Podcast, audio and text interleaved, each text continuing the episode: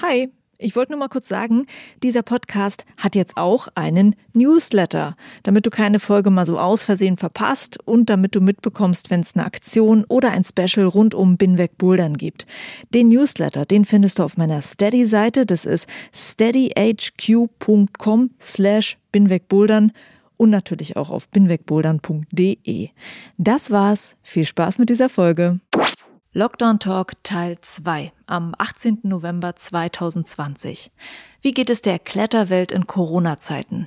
In einer Zeit, in der wir uns gerade nicht sehen oder treffen können, da will ich nachfragen bei ganz verschiedenen Leuten aus der Szene. Ich will schauen, was sie bewegt, was sie im Lockdown so treiben und welche Themen vielleicht neben Corona untergehen, die aber eigentlich auch wichtig sind. Diesmal hören wir eine Stimme aus Fontainebleau und ich hoffe, ihr verzeiht, aber das Interview ist auf Englisch. Welcome to episode 75 of Binweg Bouldern. My name is Juliane Fritz, and in this episode, I chat with Zofia Reych. She is a boulderer from Fontainebleau, and she's the founder of the Women's Bouldering Festival in Fontainebleau.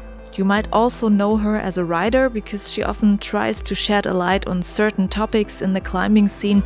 For example, I like how she reflects why and if we really need women's only events in the climbing scene, which is interesting to hear because of her experience with the Women's Bouldering Festival.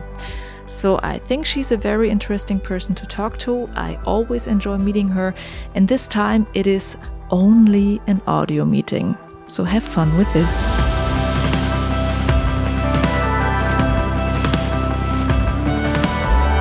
Binweg Bouldern is possible because you listeners give me your support. Thanks to all the people who share episodes on social media or tell their friends about Binweg Bouldern. If you like, you can also support Binweg Bouldern with a little amount of money. I have a crowdfunding on the platform Steady, so check it out on binwegbouldern.de. There you can become a supporter and then you get some extra content and goodies. And now, on with the show.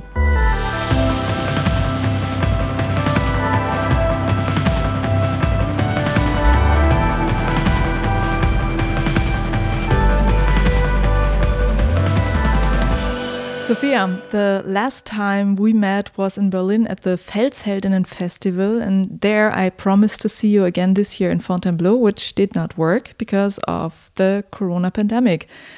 But it's nice to hear you now and to talk. Hello, how, yes. how are you?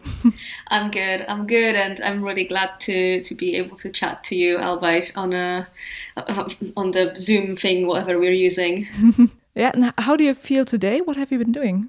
I have been gluing skirting boards to my walls because I am redecorating, well, completely renovating a house, and that was the challenge for today skirting board. Okay. And uh, not only about today, but about the last weeks and month, I would like to know um, what is going on in your life and how uh, has Corona changed what you do? I mean, you are working as a freelancer, you are bouldering a lot outside. Yeah. So, how did Corona change what you do? I mean, with Corona, I actually had the opportunity to pick up more work and do more freelance engagements for clients because as a marketing specialist, as a copywriter, these are the kind of things that were suddenly in higher demand because basically everything's moving online.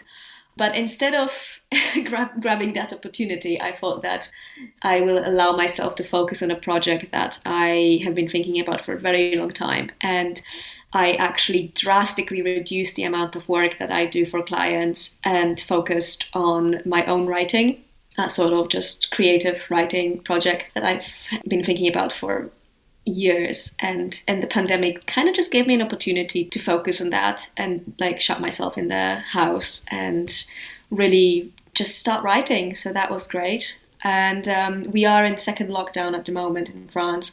It is less severe than the first lockdown. Basically, the first lockdown you couldn't like leave the house without a special document saying where you're going and why. And my partner actually got fined like hundred meters oh. from our house for wow. stepping out with the dog because he forgot the document. so it was really, really, really strict. And also, sports were forbidden. This time round, like recreational sport is forbidden as well. But if you're a professional athlete or like a sponsored athlete, then you actually can be exempt from it. So, in theory, I could actually go climbing outside um, with like a special paper saying that I represent brands that, you know, like I work with Friction Labs or some other companies, and that is sort of justifying my activity because, like, I can't, like, you know, stop doing what I do for them because then I don't deliver value. So, I could actually be climbing quite a lot because the weather has been fantastic in the recent days, but I'm an anxious person and it just doesn't feel right to me, you know, like I was checking for a long time if I actually could be exempt from this rule about not doing sports, which I personally think is somewhat weird and not sensible that people are allowed to go to offices and people are allowed to go to supermarkets, but you cannot go into the forest unless it's within one kilometer from your house. That's really silly. And and yeah, I should be, I guess, rebelling either rebelling against that rule or just using the options I have in in navigating it. But yeah, the lockdown is just really good time for me in the sense that it allows me to focus on certain things that I maybe haven't had time and the focus to deal with before, and I'm writing that. So it's pretty good. I'm very lucky. Like I'm very lucky in the sense that the the situation has not yet affected me negatively, and I'm really grateful for that. I do want to talk about the writing a little bit more. Is it the book that you just announced? Yes. Um, it was so stressful to just say on social media, hey, I'm writing a book. Uh-huh. But I share on social media quite regularly, and I just didn't feel like it was honest to be hiding such a big part of my daily life. I mean, I try to be honest and real on social media while at the same time I really sort of like guard a lot of my personal life from being unnecessarily exposed because, you know, just social media is social media. You use it for certain reasons and and you just put out there the things that that you believe you should be put out there. And I think if I'm writing a book, you know, I'm I am writing a book, and the, the reason why I'm writing it is because I want to create this story that I want it to be out for people to read. So it's actually something that I wanted to share and be like, hey, I'm writing something and I can't wait to be able to share more of it. So it's scary, but I'm also super excited that it's actually happening. And for the first time, it's just, you know, instead of being frustrated that I'm not doing what I want to be doing, I feel excited that things are happening and I'm making it happen. So yeah, we'll see where that goes did you somewhere say what it's going to be about? Because I did not read that. yes. Well, I'm trying to be very vague about it still, uh, just because like basically I've been dealing with it for such a long time that to me it seems like the project is like well underway. But the reality is that I'm just at the beginning of that journey because I don't have a publisher yet. I haven't even started speaking to publishers. This is what's going to happen hopefully this coming week because you just have to put together this like massive comprehensive publishing proposal. And so basically, the only thing that I feel comfortable sharing is that it is about climbing and it is a nonfiction book. So it's, um, yeah, like I'm an anthropologist by education, sort of. So just expect a lot of geekery about the climbing culture and community. That's the kind of topic we'll be dealing with. It's really interesting. And I think some people know what kind of articles you're writing sometimes for magazines, and maybe there could be a hint yeah. what you're writing about. Yeah. So, yeah, I'm looking forward to like oh, I'm really glad. hearing yeah, reading about it. I'm definitely going to put a lot of the things that I sort of like think about on everyday basis into the book in terms of like feminism, diversity. That's really going to be an important part, but that might not necessarily be the main subject or mm-hmm. the main angle. So it might be somewhat surprising. I don't know if it's going to be surprising to people. I just hope people will like it. You know, when you when you write stories, whether they are real or fictional, what you want you want for people to enjoy them and yeah, I kind of have the feeling like if I enjoy writing it, then it should be enjoyable to read. But who knows? I mean, it's super scary. I've never written anything this big, and mm. yeah, cross your fingers for me, please. yeah, I hope that you will find like a good publishing company. Yeah, I was thinking actually, you know, a lot of people said to me, hey, why don't you self publish it? Because I know like financially these days it's much more sensible to self publish, but I don't want to be dealing with everything that comes in with that. I just want to write things and just then, you know, have have a publishing house take care of everything. So I hope I will be in the position to have that. But obviously, there is no guarantee that any publisher will be interested. So I might yet turn to self-publishing. Oh, let's see what happens. So yeah. if any publisher is listening, yeah, if any publisher is listening, get ready. My email is going to be in your inbox next week. Yes. Okay, so uh, like this is something positive. Is is there anything like you're struggling with these days? Um, I can't really say that I am because you know the pandemic and everything else that's been going on in the world has put into perspective my struggles in the sense that I realized how incredibly privileged I am and how lucky I am. And even if I have some sort of, you know, struggles that that are just daily struggles or, you know, like trying to stay motivated and trying to maintain like good mood and stuff like that. And in, in general like mental health and well-being for sure like these might be challenges but i wouldn't want to say they're struggles because i'm in such a good position to to be supported in everything that i do. That yeah it's not bad. Like i've started therapy that's absolutely great. Like i can't say like oh i struggle with my mental health. I started therapy it's great you know? I'm learning things about mm-hmm. myself. Mm-hmm. i'm learning to sort my head out and i am grateful for having this opportunity because again like not many people do and not everybody does so yeah no struggles my end so far no corona in my direct surroundings so mm-hmm. so i've been lucky so far really really lucky yeah. And you've also been lucky that you were able to do the Women's Bouldering Festival this year. Oh, God, so lucky. Yeah. Uh, so it was the third time yeah. Uh, that uh, you did the festival. And I guess maybe you did not really believe that it would be possible this year. No. How were your feelings about this? I mean, one of the reasons I started therapy was my anxiety levels before the festival because I was like, my God, like, you know, people work intensive care units, people work like in such stressful situations and they have to deal with it. And i'm crumbling under the pressure of not knowing whether the festival is going to happen or not. And i just thought like you know what? This is not sensible. I need to do something about it.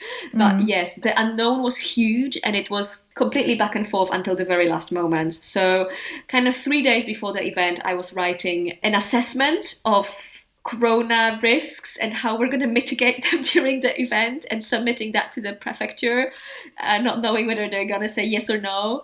And then the lockdown really kicked in like ban on events and stuff like that really kicked in the weekend after our event. So if it was a week later we wouldn't be able to do it.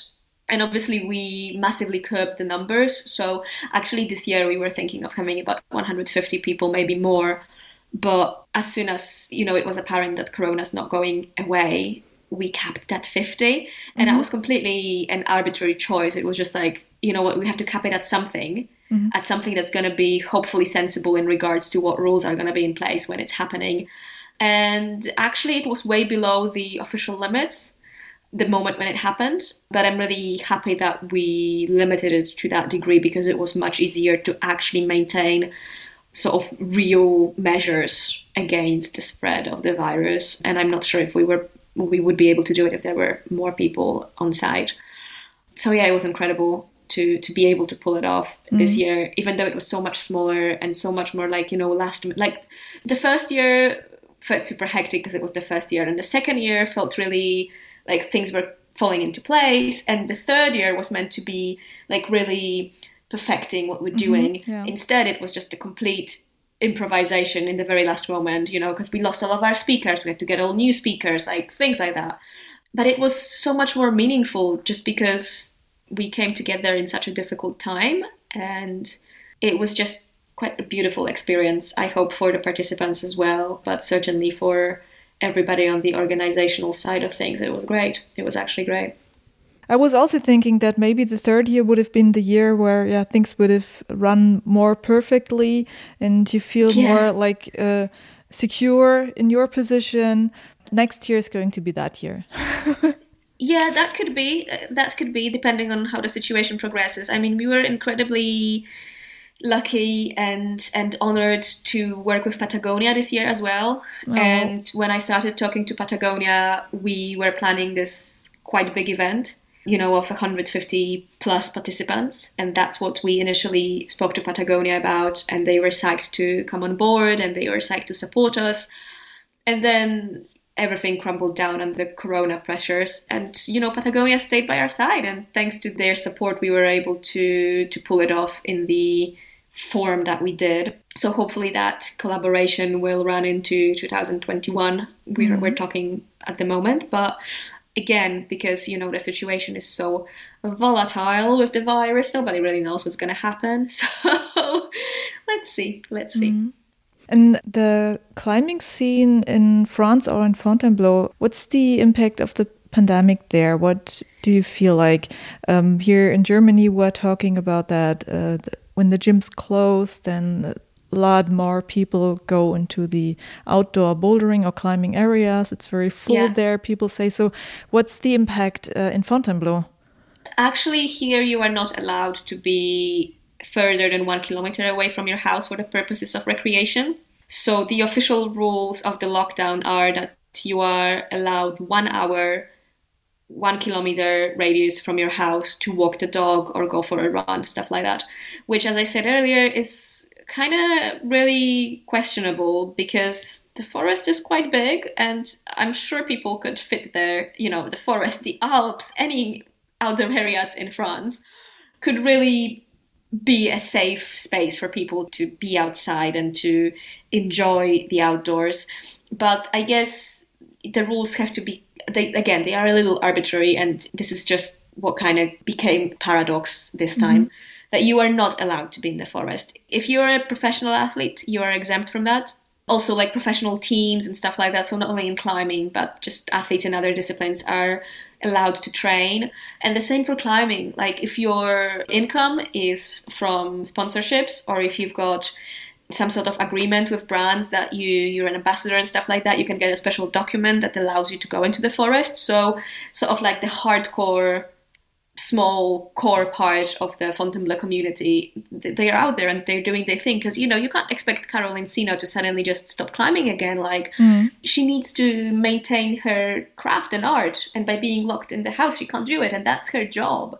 And in, in theory I could have a similar arrangement but it's just because you know I'm an, like an ambassador for some brands, but I just don't feel like it's necessary for me to be out there. So I kind of try and commiserate with people who can't be out there and focus on training. yeah, yeah, um, but it's definitely super bad on all of the businesses here that rely on climbers because we are in prime season, and although this is like not the holiday season, usually people have a sort of quite steady income from renting out Airbnbs and gîtes and stuff like that because that's when climbers, like serious climbers, come to stay here because the conditions are good.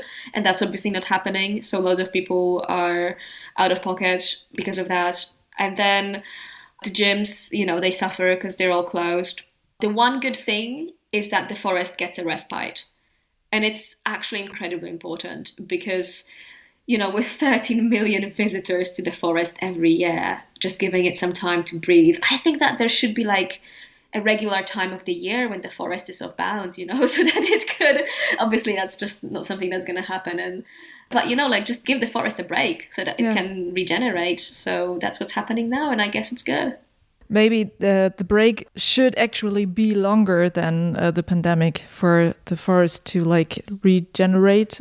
I mean, the problem with the Fontainebleau forest is that it is actually not like a wild forest. The trees that grow here predominantly are pines, so they are not native trees to that kind of forest. So this forest is not like a proper wild habitat, and I don't think it ever will be again.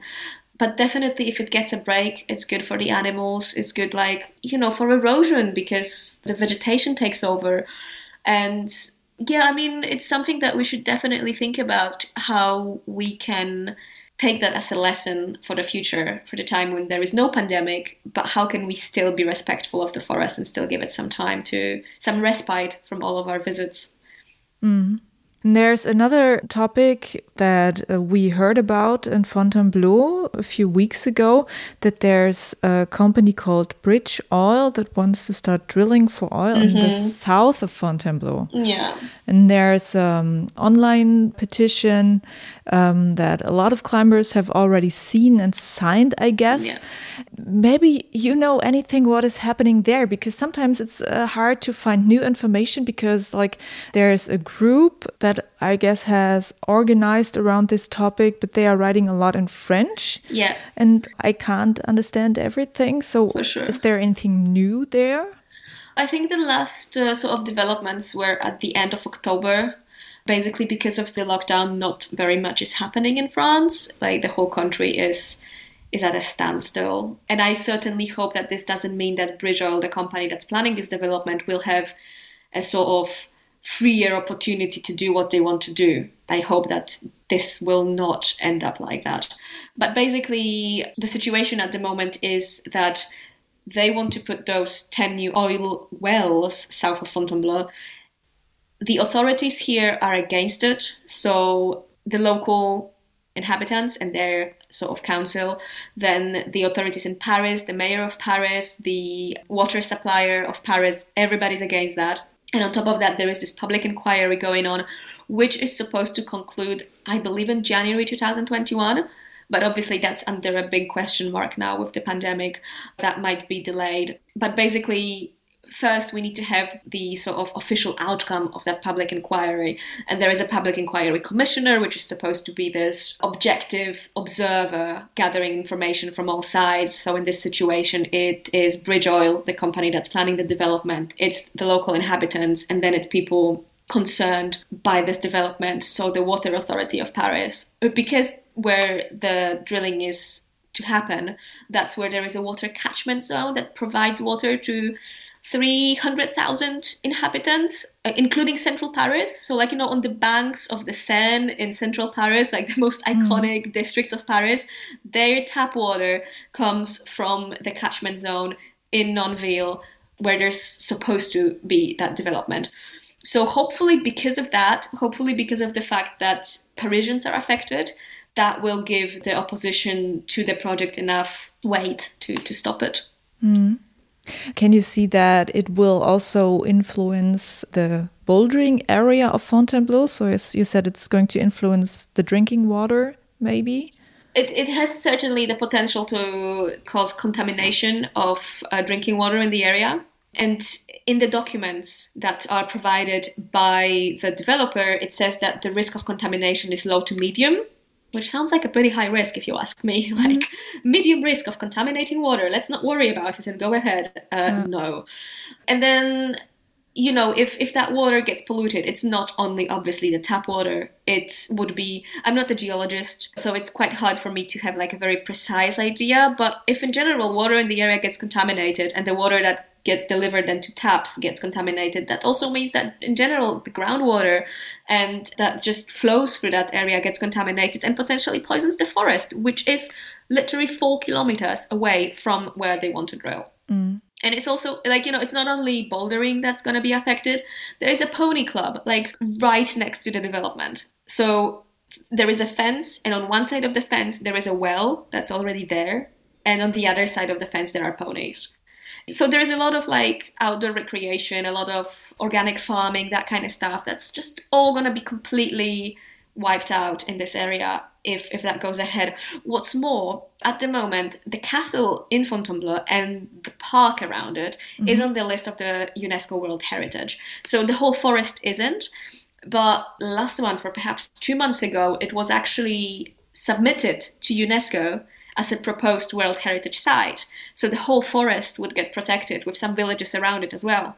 And there is a map of that planned World Heritage area that was created for the sake of this submission.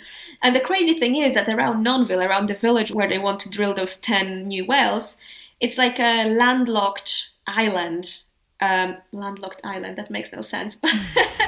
Basically, it's like a little surrounded circle and all around it is protected and the Nonville area isn't Yeah. just because of the development. So that means that if there is some money coming into the area, you know, to protect the forest, to protect nature, to protect historical buildings and stuff, everybody in the area will benefit apart from the village of Nonville. So not only they will get 10 stinky oil wells in their village, they will also be cut off funds for development of like sustainable farming, tourism and stuff like that. So yeah, it's an important uh, topic to like read about if uh, anyone hasn't read about that. And the petition is uh, still online and Yeah, can be think so. signed. There's still a chance that you can influence the situation. Yeah, I mean, I think it's really good. The more people know about it and the more people talk about it, it's really helpful because a lot of people are asking, like, oh, what can we do? Well, at this stage, what we can do is make sure that the issue is, is talked about, it's loud. And we already had the issue featured in the French media, also sort of like mainstream national level media, so that's really great.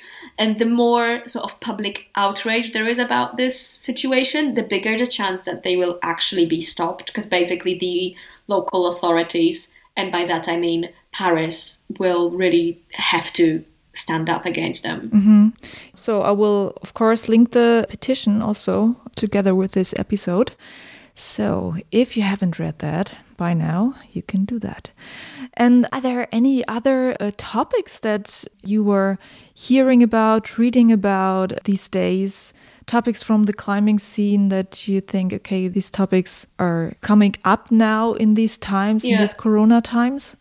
there is just so much going on that I wouldn't even know where to start. Like, so many bad and good things happening that I think it's actually hard to process it all. A lot of us have more time these days because of the pandemic, and it just means that we are just bombarded with all of these news, not only from the climbing world, but in, from the world in general. And mm-hmm. And processing that is just so hard. So I wouldn't even know where to start. Uh, we haven't spoken since when was the Felsheldinnen? Uh, that was one week before this first kind of lockdown in Germany in March. Yes, because I was I actually was scared that I'm gonna be stuck in Berlin. yeah, yeah. yes. So you're saying that basically there are actually more people climbing outdoors in Germany because of this.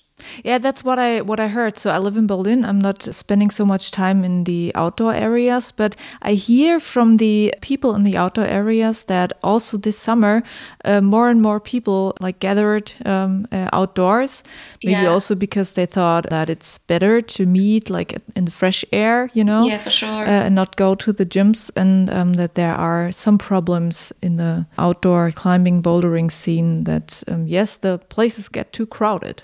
Wow, yeah, no, for sure. Like, there must be so many people who would normally be at the gym at the crags, and and yeah, without sort of education about how to behave in the outdoors, it's going to be tricky to maintain sustainability in our outdoor pursuits. Like uh, the last time I went to the forest, I saw a rock that was before completely unknown, completely covered in chalk and tick marks Yeah. and there was toilet paper everywhere. I was just like are you kidding me?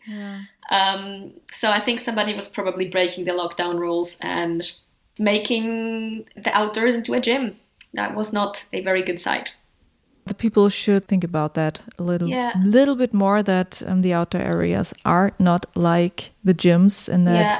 you have to clean all the stuff on your own and maybe Yeah. also clean the things that the other people left there Yeah, I mean, this is something that I really would like to see professional athletes speak up about because I guess, you know, we get so many like videos these days of like cutting edge ascents and mm-hmm. people, you know, climbing V15 left, right, and center and and they put tick marks, which, you know, we put tick marks, we're climbers. We sometimes need a tick mark. And then a lot of people watch it and they think like, oh yeah, you just paint tick marks on the rock like it's, you know, mm-hmm. like your canvas.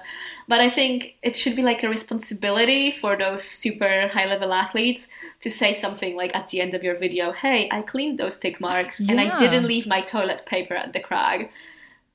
so we need those videos not only from the sense Yeah. but also those before and after um, Yeah. situation yeah, for sure. But maybe it's also because um, years ago, before like the gym scene uh, was growing so much, maybe it was more like people took other people to the outer areas and educated them and now yeah there was like a mentorship situation yeah we don't have this mentorship situation anymore and yeah. the people in the youtube videos should start being these mentors again the, those mentors that we had in person like years ago and, and that they should be now mentors like saying how to behave outdoors yeah for sure. I mean to me that would make so much sense because before if you wanted to get into climbing you had to actually know somebody in person who would like take you outside and you know help you learn the ins and outs of it. And then you would learn how to behave in the outdoors from them. But now you open youtube and you watch a video that says like what to take bouldering outdoors how to start bouldering outdoors. Or you just see somebody sending and you're like oh yeah i'll do that too. But i think we should like realize that everything we put out there about climbing should sort of reflect the, the, responsible practices that we should cultivate. I don't know, like I think there is a conversation to be had there about like responsibility and in how we share about climbing for sure. Yeah, it should be. I mean, if you want to see or want to read it, you read that, I think. I know people who like under uh, every post when they go out bouldering outdoors, mm-hmm. there are these hashtags like leave no trace and everything.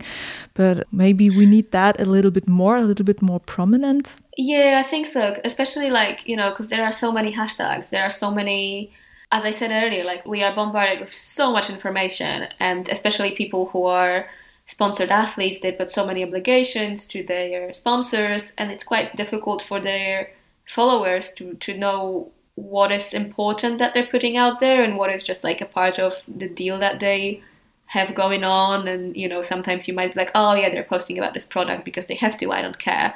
Other times they might be like oh you know i really care because this product is for me. But then there should be like this ethics side to it and it should be pushed to the forefront i think because otherwise we're really gonna i don't know if you've seen there is this um, stone locals movie Oh yes, um, hmm. it's so good. And yeah. and then the German guy talking about Fontainebleau flowers, like just toilet paper. I know. Yeah, and, you and need uh, to watch this Stone Locals. It's a great movie. So I thought that, that this sort of like concern for preserving the natural places as much as possible that was visible in that was really quite important. Zofia, thanks for the short chat. Yeah, thank you for catching up. It's really good to hear from you. Likewise, likewise. I hope we're going to be able to see one another in a slightly more immediate way. Yeah. Very soon. But somehow yeah. I feel we always meet again.